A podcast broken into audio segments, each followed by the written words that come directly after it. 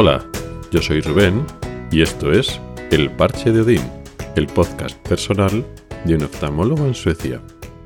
Este es el episodio 115 y vamos a hablar de riqueza sin dinero. Como decía la semana pasada en el episodio anterior, ya está llegando por fin la primavera, ya se están yendo las nieves y en el paseo por el bosque, por el campo que di ayer, la verdad es que está todo muy bonito. Fui al mismo sitio que había ido otras veces cuando estaba todo muy nevado y ahora pues el aspecto de, ese bosque, de ese lago, es pues totalmente diferente.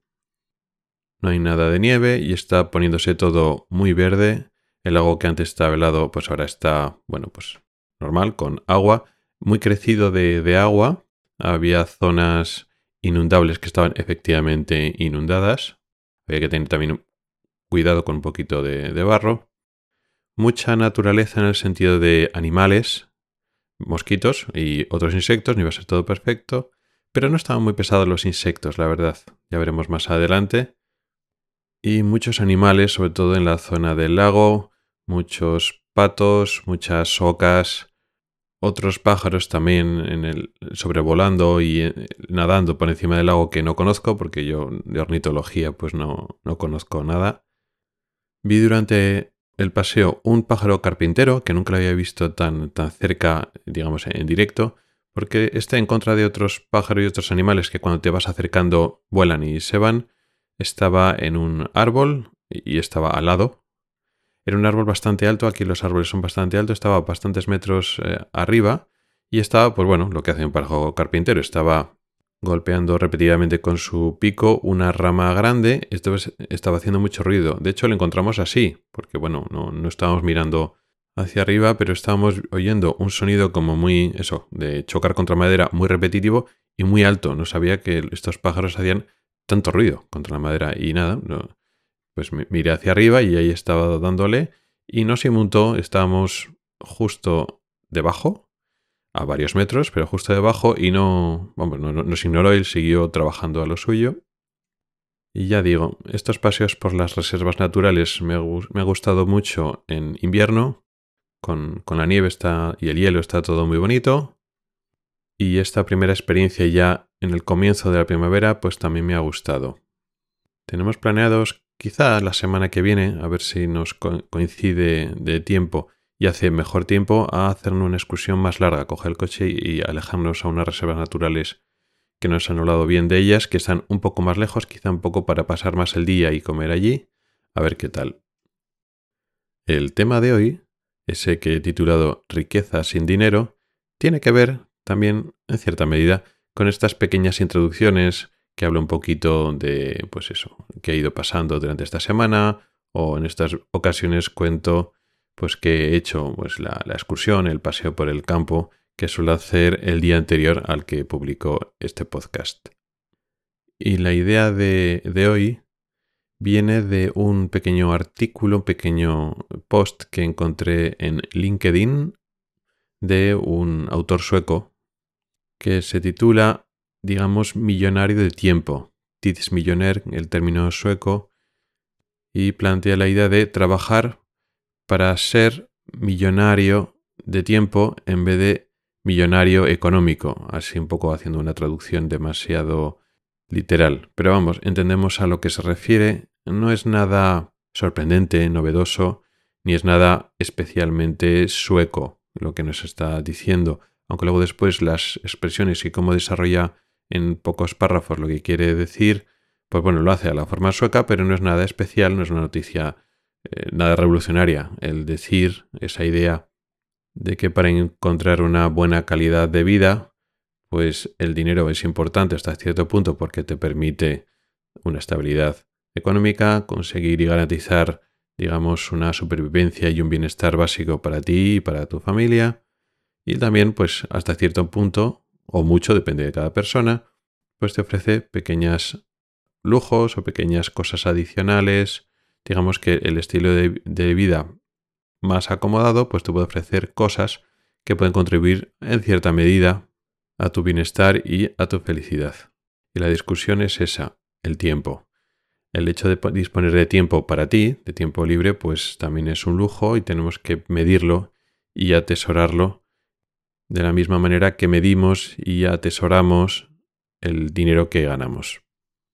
No voy a abundar en este argumento, que es de sobra conocido, luego después las ramificaciones o llevarlo al hasta qué punto uno está de acuerdo con eso o hasta qué punto de forma realista se puede aplicar o tú puedes decidir, eso ya varía mucho.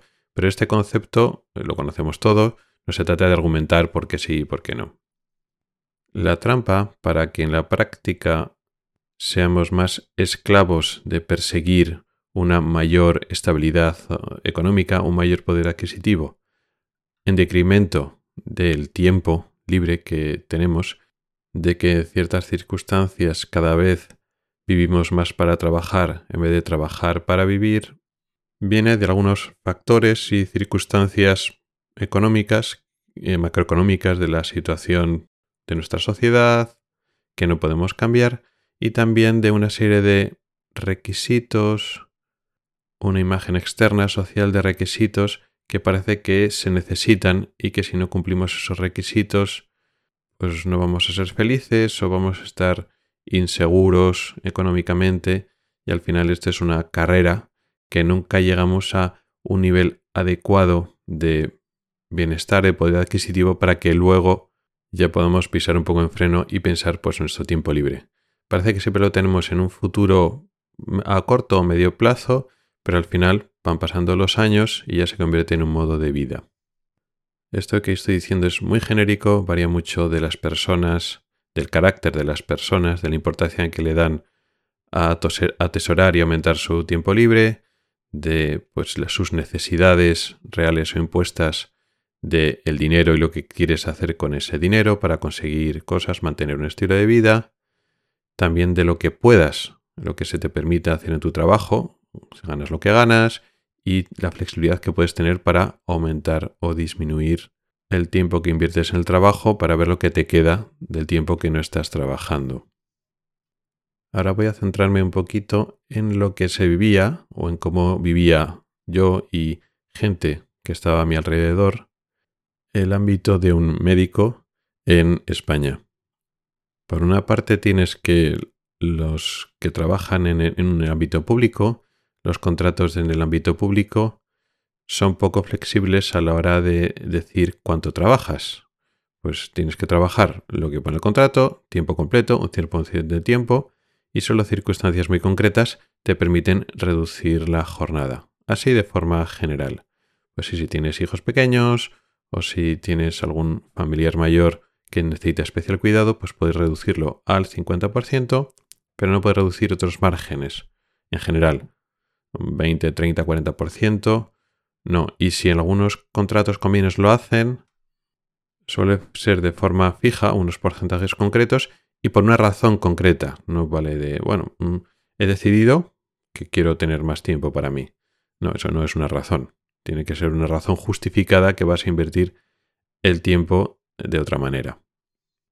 Luego aparte ocurre que el sueldo de los médicos en España es muy bajo comparado con otros países del entorno, eso ya lo he dicho varias veces en este podcast, aunque luego después tú lo miras, el sueldo global que gana un médico y el sueldo global que gana otros trabajadores, y luego no es tan bajo.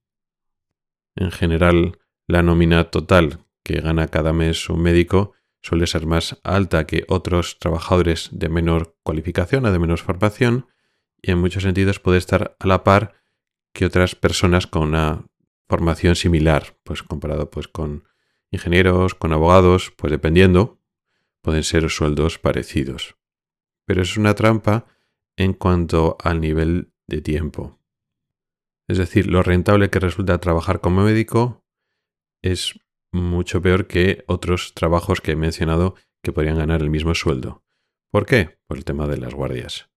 Al final, el número de horas que se trabajan al mes por lo que cobras es muy diferente a otras personas que tienen un sueldo parecido, pero que tienen que trabajar de guardia.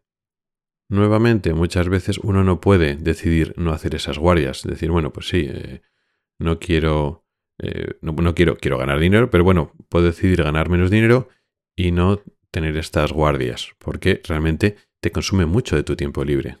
claro, el planteamiento del médico es trabajo las mismas horas que trabajan en general el resto de personas. En España, pues eso, 35, a veces un, poquito menos, porque antes eran 37 y media, luego bajaron las 35. Aquí en Suecia se trabaja 40 horas, los médicos. Pero el tema es que esas 40 horas aparte aquí en Suecia, un poco menos en España, luego después tienes que tener guardias. En algunas circunstancias, pues eh, hay médicos que no hacen guardias, por ejemplo, los mayores de 55 años pueden decidir no hacer guardias, o igual en circunstancias concretas esos médicos, pues hay muy pocas guardias a repartir entre cada uno. Luego están las circunstancias de las peonadas o jornadas adicionales que pueden ser por las tardes o los sábados, de, digamos trabajo adicional, consulta adicional. Claro, lo mismo, para complementar el sueldo, igualarse un poquito al médico que, hace guardias o que hace un número de guardias normal. Volvemos a lo mismo. Para llegar a, ese, a esa nómina que se te presupone tú quieres tener para otras personas de tu formación, pero lo mismo, a costa de tu tiempo libre.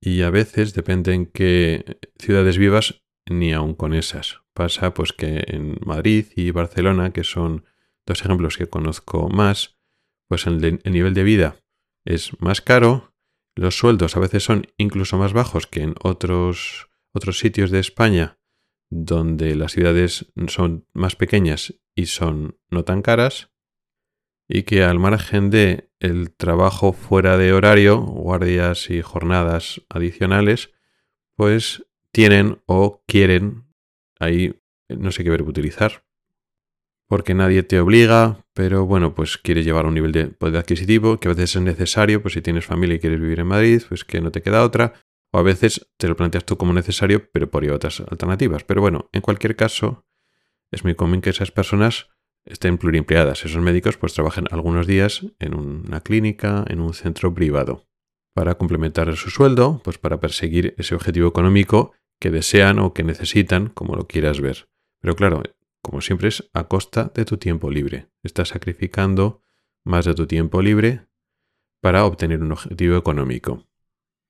Aquí en Suecia las cosas pueden ser diferentes con respecto a este, a este asunto concreto. Primero que los sueldos no son especialmente grandes.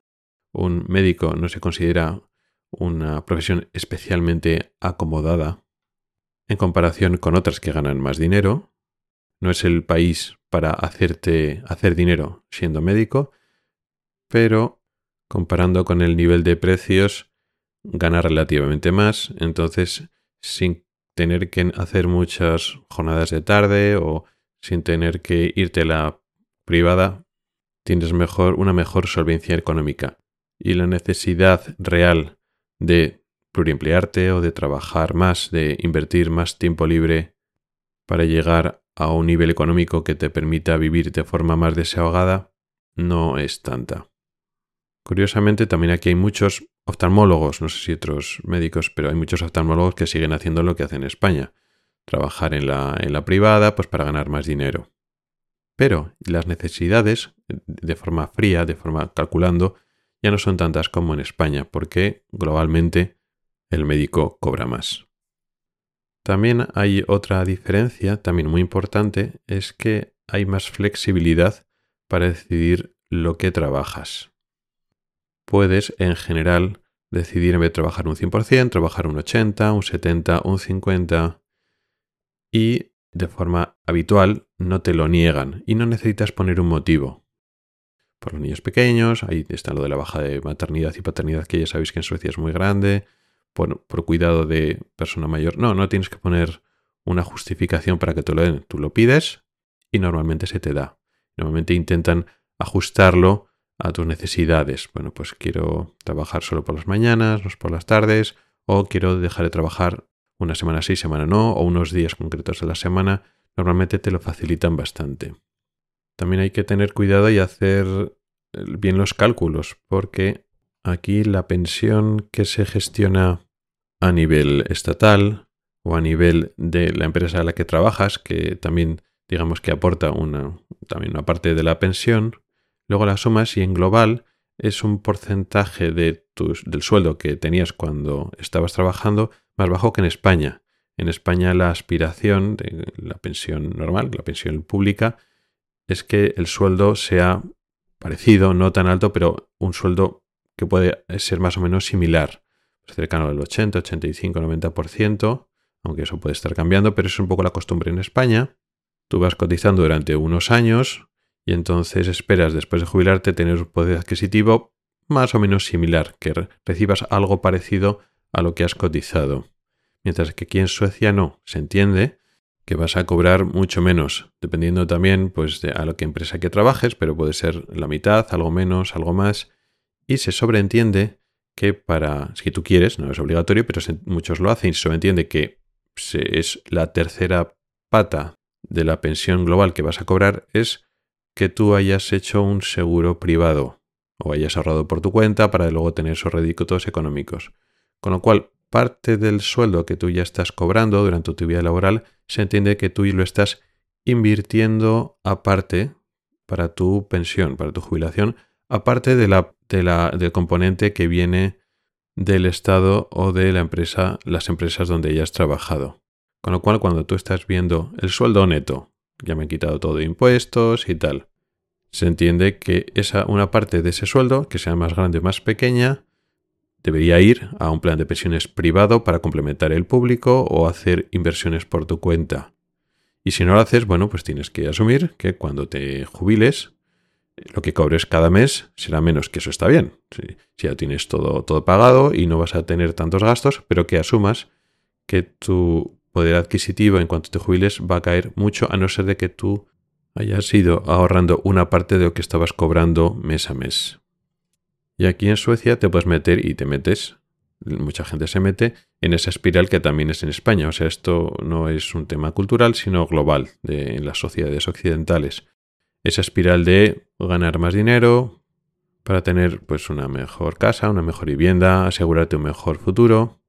Muchas veces son cosas eh, lícitas y que pues, tienes una familia y quieres ahorrar pues para que tus hijos tengan una estabilidad y una capacidad de pues, poder estudiar en la universidad o poderles ayudar económicamente en un futuro, pues para comprarse un piso si quieren vivir juntos o para ayudarles económicamente en los proyectos que tengan.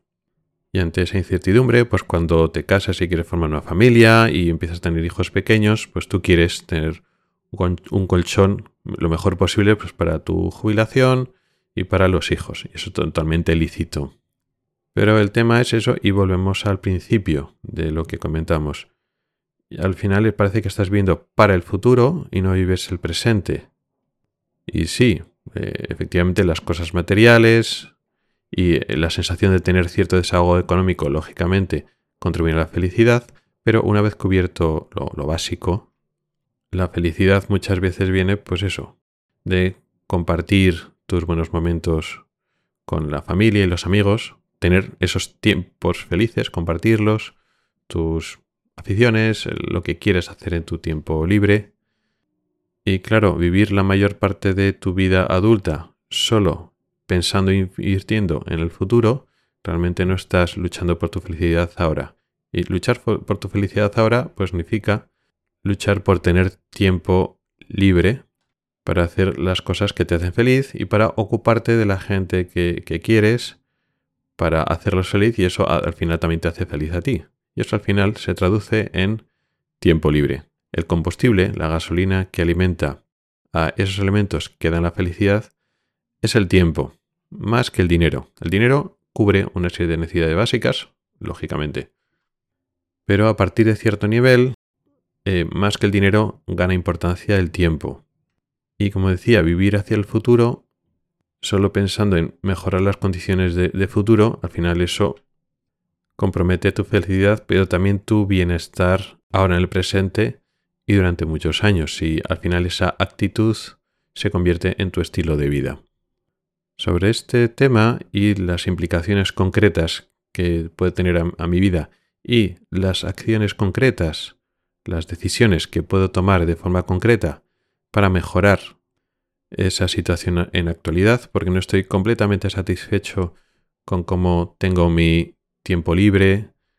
Eso de alguna manera lo quiero cambiar, le estoy dando vueltas, Entonces, bueno, aprovecho este tema para dejarlo aquí, para dejarlo para que vosotros también reflexionéis y, penséis, y también me lo digo en voz alta a mí mismo, y más adelante, de aquí a un tiempo, pues os iré contando qué decisiones voy tomando en este sentido, para intentar ser más desahogado de tiempo, a costa muchas veces de tener una situación económica más desahogada, claro, todo siempre viene con sus pros y con sus contras. ¿Y tú qué opinas de todo esto? ¿Estás contento con tu tiempo libre? ¿No lo estás pero no puedes hacer algo para cambiarlo? Espero tus comentarios por los canales habituales, por correo electrónico, por redes sociales, por el Telegram. Nosotros lo dejamos aquí por hoy. Gracias por el tiempo que has dedicado a escucharme. Tienes los métodos para contactar conmigo en las notas del programa. Nos oímos la próxima semana. Hasta el próximo episodio.